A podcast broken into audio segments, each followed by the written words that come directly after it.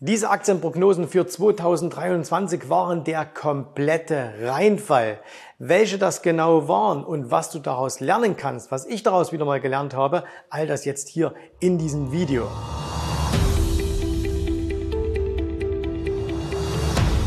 Schön, dass du wieder mit dabei bist. Und ja, heute muss ich es eingestehen. Ne? Meine Aktienprognosen vom Anfang des Jahres waren naja, von einigermaßen bis zum kompletten Reinfall. Da war alles dabei und äh, die meisten würden das ja jetzt unter den Tisch fallen lassen. Aber warum eigentlich? Ne? Warum sollte man äh, das nicht unter den Tisch fallen lassen? Denn das betrifft doch immer alle. Und äh, ich mache das Video deswegen, weil momentan geht es ja wieder auf YouTube los, dass äh, ganz, ganz viele so Prognosen fürs Jahr 2024 machen. Und eins kann ich da jetzt schon versprechen, äh, du wirst von mir kein Video hier finden, wo es um Jahresprognosen geht, wo ich sage, diese Aktie macht das oder diese Aktie macht jenes. Warum? Ähm, das ist das erste Learning und das stelle ich hier jetzt gleich mal ran, bevor wir uns die Charts anschauen. Das erste Learning ist, Niemand hat eine Glaskugel. Und äh, wenn wir uns einfach mal überlegen, was in diesem Jahr alles passiert ist, wenn dir das zum Anfang des Jahres jemand gesagt hätte, ne, äh, dann hättest du nie im Leben das erwartet, was dann am Ende rausgekommen ist. So, und äh, das kann man sogar auf eine etwas längere Zeitspanne nehmen. Ich gebe dir dazu ein gutes Beispiel. Stell dir mal vor, heute wäre der ähm, 1. Januar 2020. Also wir gehen mal noch ein Stück zurück, okay? Und äh, wir hätten jetzt Anfang 2020 und jetzt käme ein Zeitreisender zu dir. Und dieser Zeitreisende würde sagen, äh, okay, pass mal auf, in den nächsten drei Jahren passiert Folgendes. Also Nummer eins, ähm, in wenigen Tagen schon wird eine weltweite Pandemie ausbrechen.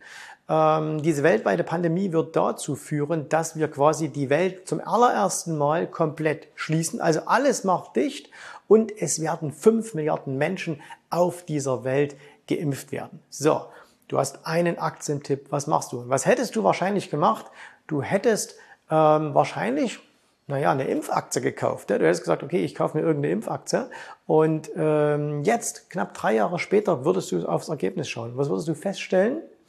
Tja, du hättest kein Geld verdient. Im Gegenteil, du hättest sogar Geld verloren, denn viele dieser Aktien notieren heute tiefer als Anfang 2020. Und das, obwohl du ganz genau gewusst hättest, was passiert. Ne? So, ähm, hättest du vielleicht eine Tech-Aktie genommen, wenn du gehört hättest, alles macht dicht, alles macht zu? Wahrscheinlich nicht, ne? Die stehen heute alle höher als 2020. Anyway, wir schauen uns mal an, was ich am Anfang des Jahres gedacht habe, was passiert und was rausgekommen ist. Okay, wir fangen mal hier an und zwar das aller, allererste war der Dollar. Und zwar habe ich Anfang 2023 die Erwartungshaltung gehabt, dass der Dollar fallen wird. Ne? Ähm, dass der Dollar also wieder fallen wird. So, wir sehen, das ist ein Wochenchart. Was ist passiert? Wir waren hier Anfang 2023. Ähm, es ging noch ein paar Wochen runter, dann hoch, dann runter, dann hoch, dann runter. Dann waren wir schon mal im Sommer ein bisschen tiefer. Dann kam dieser wirkliche Anstieg über den Sommer. Ja, du kennst das mit diesen ganzen Zinsgeschichten in den USA. Keiner kann sich erklären, warum ist plötzlich der Dollar so stark geworden. Und jetzt zuletzt geht es wieder nach unten mit dem Dollarindex. Das heißt also hier, naja, so einigermaßen, ja, also wirklich toll war es nicht, aber noch so einigermaßen gepasst. Gut, schauen wir uns mal das nächste an und das waren die Emerging Markets. Übrigens, ich verlinke euch mal diese Videos, also ihr könnt die alle nachschauen. Ne? Also wir löschen die natürlich nicht, weil es ist ja ganz gut, dass man das auch mal rekapitulieren kann. Was hat man da eigentlich gemacht? So, jetzt schauen wir uns mal hier die Emerging Markets an. Ne? Und äh, meine Erwartungshaltung war, dass die Emerging Markets steigen. Und warum? Weil ich gedacht habe, dass der Dollar fällt. Ne? Und wenn der Dollar fällt, ähm, dann sind diese Länder, die in, in, äh, in, in, ähm, in die Emerging Markets, die sind in der Regel hoch Dollar verschuldet.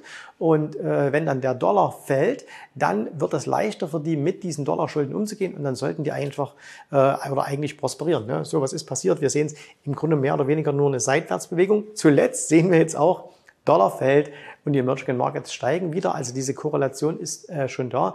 Aber dadurch, dass der Dollar nicht wirklich äh, zurückgegangen ist, sondern mehr oder weniger aufs ganze Jahr betrachtet eher seitwärts, also waren keine, waren Riesenschwankungen dabei, aber keine allzu großen äh, Bewegungen jetzt auf Sicht von, von knapp elf Monaten, ähm, ist natürlich hier auch bei den Emerging Markets nicht so viel rausgekommen. So, schauen wir uns das nächste an. Ne? Und das war der Blick nach China. Und äh, tatsächlich habe ich gedacht, und das passt gut zu dieser Anfangsgeschichte, dass chinesische Aktien in diesem Jahr äh, ganz gut zulegen werden. Idee dahinter war, äh, dass ich gesagt habe, okay, wenn äh, die Chinesen jetzt doch endlich aufhören mit ihrer, äh, mit ihrer Corona-Politik und ähm, das Ganze abmildern, dann sollte natürlich auch ähm, das den chinesischen Aktien wieder gut tun. So, was ist passiert? Die Chinesen haben von einem Tag auf den anderen von ihrer Zero-Covid-Politik, also alles war ganz schlimm, zu einer haben wir noch nie was davon gehört, Politik umgeschalten. Ne? Also Covid fand dann nicht mehr statt in China. Und äh, genau, wenn du das hörst, richtig, die Aktien müssen explodiert sein. Sind es wirklich? Mm, dann doch eher nicht. Guck dir das Ganze an. Also hier, wenn wir uns die Chinesen anschauen, ne, die sind sogar, die sind am Anfang ein bisschen gestiegen, ne, der Trend hier hat sich ein bisschen fortgesetzt, aber danach ging es eigentlich mehr oder weniger, mehr änderten die dann hier nach unten, also äh, auch nicht nach oben gekommen, ne, äh, weil eben andere Dinge aus, dann aus China kamen, äh, Immobilienproblematik, ähm, dann das Demografieproblem, sie kriegen ihre Wirtschaft nicht so richtig in Schwung und so weiter und so fort. Also das heißt, auch da ist das Ganze nicht eingetreten. So, und jetzt kommt er der wirkliche. Am Ende habe ich noch drei Learnings für euch, ne? drei ganz, ganz wichtige Learnings. Und jetzt kommt er aber, ähm, und das, das ist das Highlight und das ist, das wird für Kommentare sorgen, ne? und da werden sich die Leute die Finger wund schreiben. Ich habe am Anfang des Jahres gesagt, hey, ich glaube, dass die Aktienmärkte äh, gut laufen werden, aber die Old Economy wird besser laufen als New Economy. Das heißt also, äh, zum Beispiel sowas wie der Dow Jones wird besser laufen als der Nasdaq. So, und jetzt schauen wir uns mal als allererstes an, was hat denn der Dow Jones gemacht? Okay, wir gehen mal, bevor wir nämlich hier dann wirklich auf ähm, diese Entwicklung gehen, gehen wir erstmal nur hier auf den ähm, Dow Jones. So, und da schauen wir uns das Ganze an. Und Anfang des Jahres das war also ungefähr hier und da sehen wir, ja gut, also man könnte jetzt sagen, ja komm, Geld verdient. Ne? Also der Dow Jones ist tatsächlich ein bisschen gestiegen und äh, der, ist, äh, der ist höher als Anfang des Jahres war. Also hey, war doch alles richtig. Ne?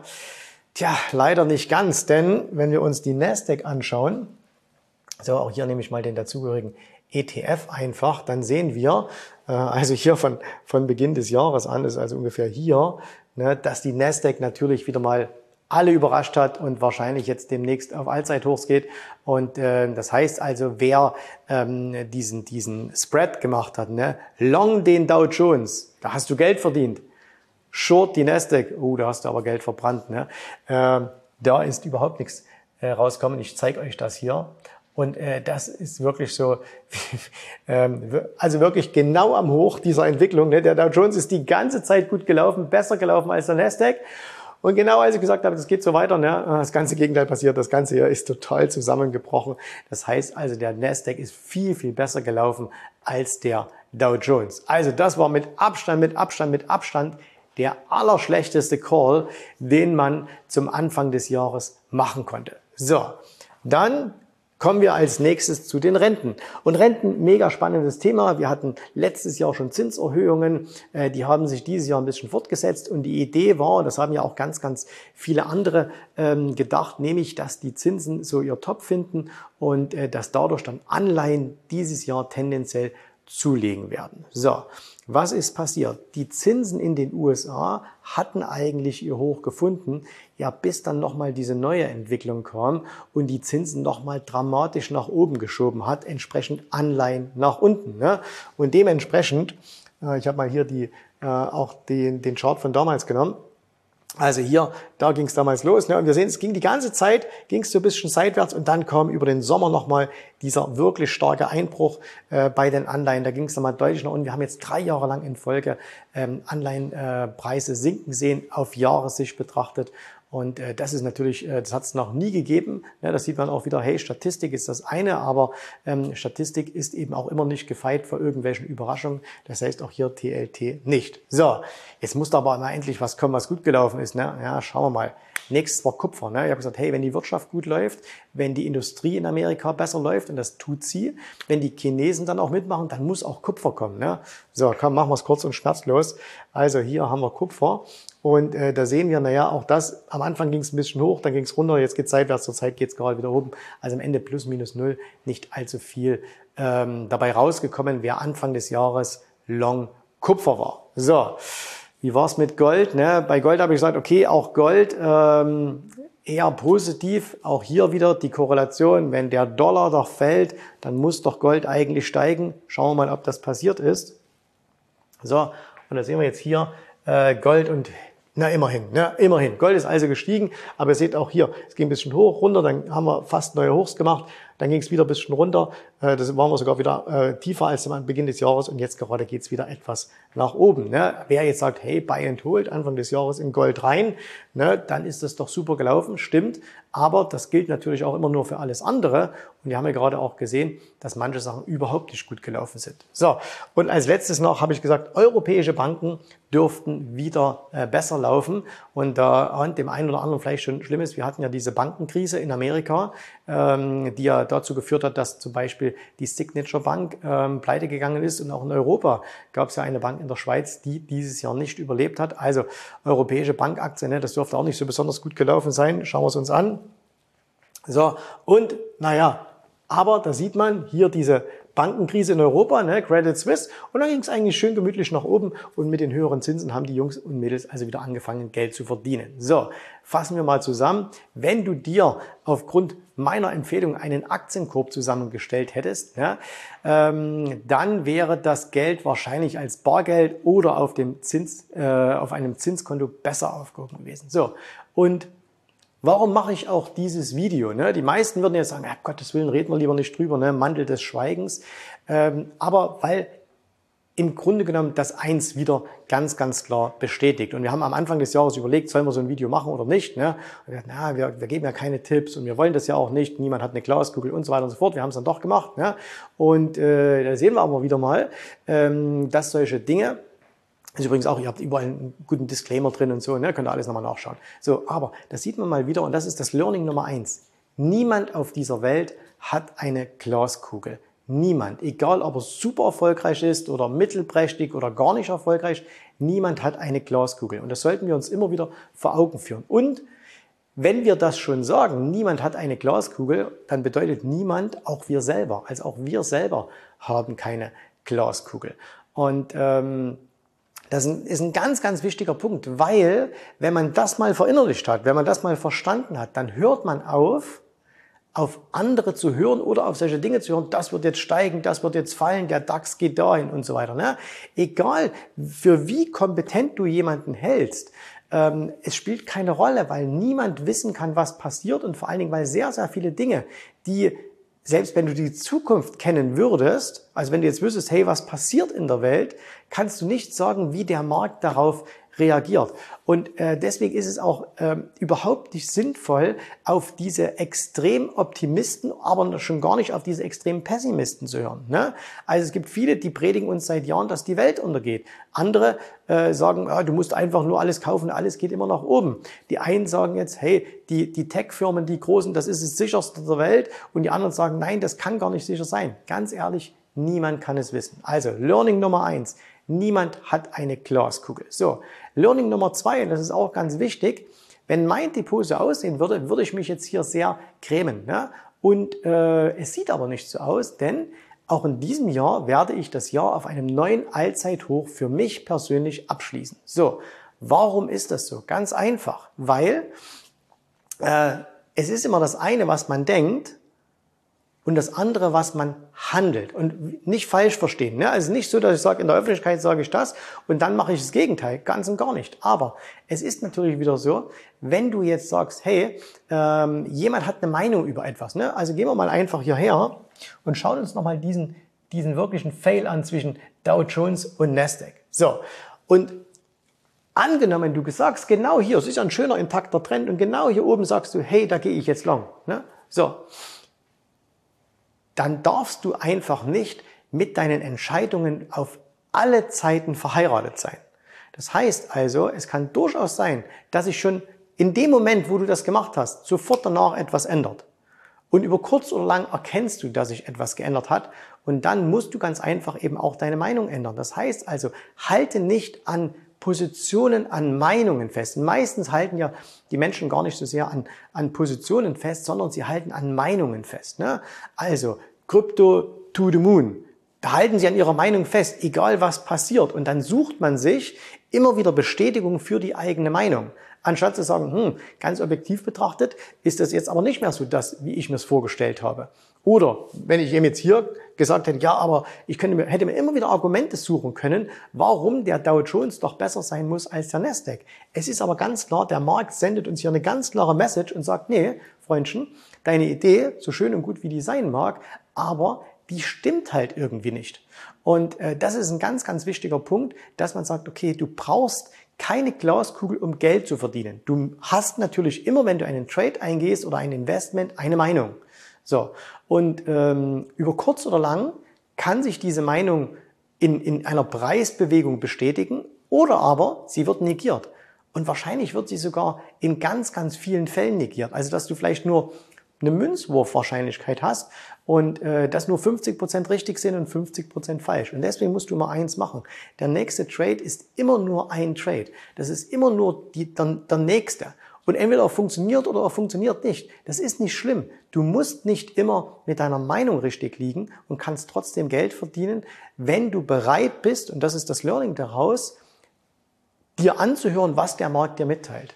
Also wenn der Markt dir sagt, hey, du hast eine Idee, aber guck mal, wir sehen das alle ganz anders, dann musst du darauf hören. Und dann musst du umschwenken, okay? Das ist ganz, ganz, ganz wichtig. So. Drittes Learning aus dieser Sache. Und äh, das ist auch etwas, was sehr, sehr wichtig ist und was du dir aus diesem Video hier mitnehmen kannst, ähm, ist folgendes. Und zwar, lassen wir mal diesen Trade hier so wie er ist stehen. Okay, angenommen, das wäre jetzt ein Trade gewesen, du hättest den gemacht. Das könnte jetzt aber genauso eine Aktie sein oder irgendwas anderes, wo du einfach einen Trade gemacht hast. Ähm, du gehst hier an dieser Stelle, mal kurz gucken, hier, ähm, du gehst hier an dieser Stelle gehst du long. So. Okay. Im Nachhinein und deswegen, ich feiere das eigentlich, dass wir, dass wir das mal hier so live zeigen können. Im Nachhinein war das der mit Abstand schlechteste Moment, wo du in diesen Trade reingehen konntest. Du kannst das aber nicht wissen. Der hätte genauso hier sein können oder hier oder hier oder hier oder hier oder hier. Das heißt, du kannst es nicht wissen, ob das ein guter oder schlechter Moment ist. So.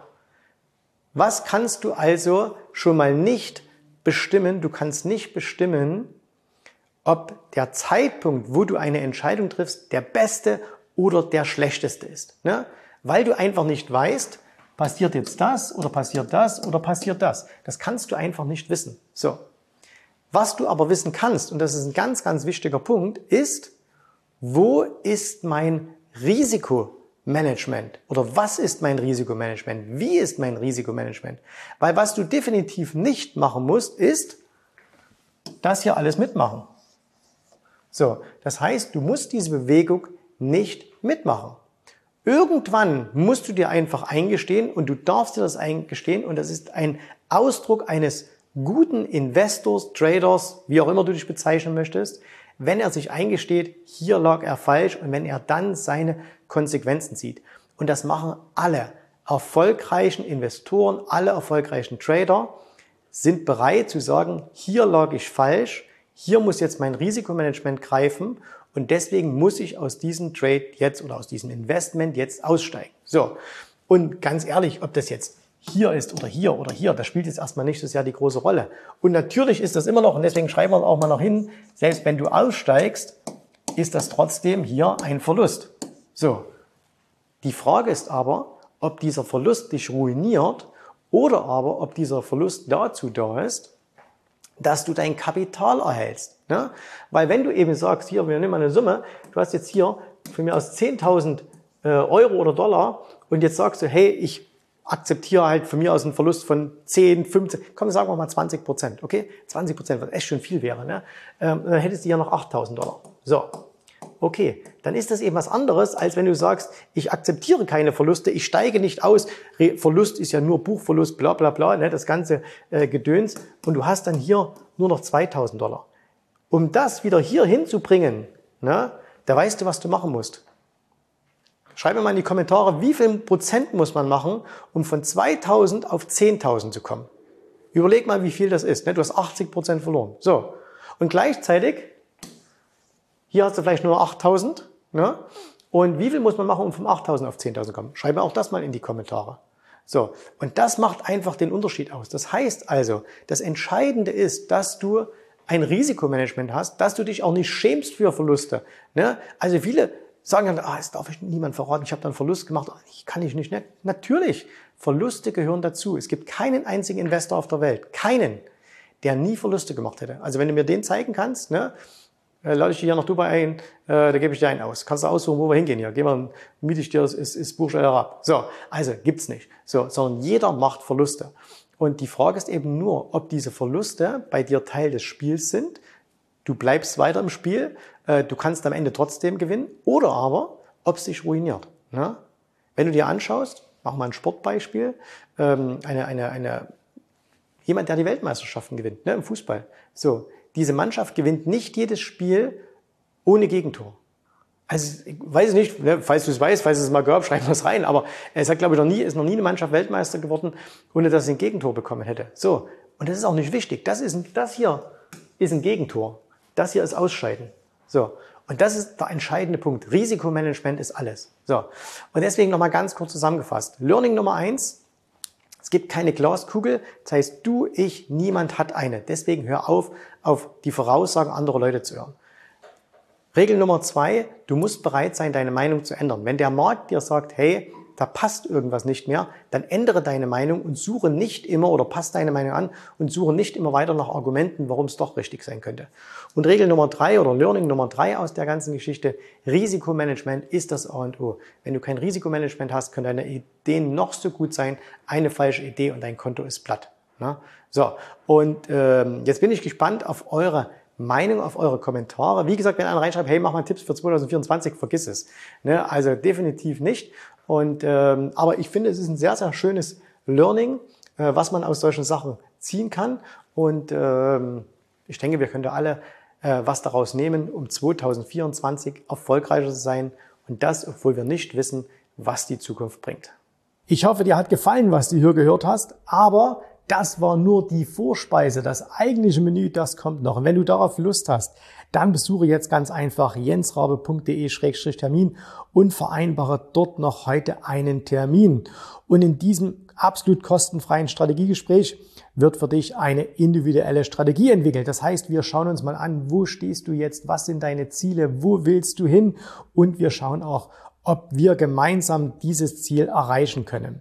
Und äh, du musst immer an Folgendes denken. Wenn du etwas im Leben erreichen willst, sei es es an der Börse, sei es beim Unternehmertum, dann brauchst du immer jemanden, der dir hilft, der schon auf einer Stufe ist, wo du noch hin möchtest. Und so wie jeder Sportler einen Trainer hat, so wie jeder erfolgreiche Selbstständige einen Mentor hat, so brauchst auch du an der Börse einen Mentor, der dir hilft, deine Ziele zu erreichen. In den letzten Jahren habe ich Tausenden von Menschen gezeigt, wie sie ein regelmäßiges Einkommen an der Börse erzielen, wie sie ihr Vermögen sichern können und auch du kannst das erreichen. Davon bin ich felsenfest überzeugt. Also, geh jetzt einfach auf jensrabe.de-termin und vereinbare noch heute deinen persönlichen Termin. Ich freue mich auf dich. Wir hören uns. Bis dahin. Tschüss, Servus, mach's gut. Bye bye.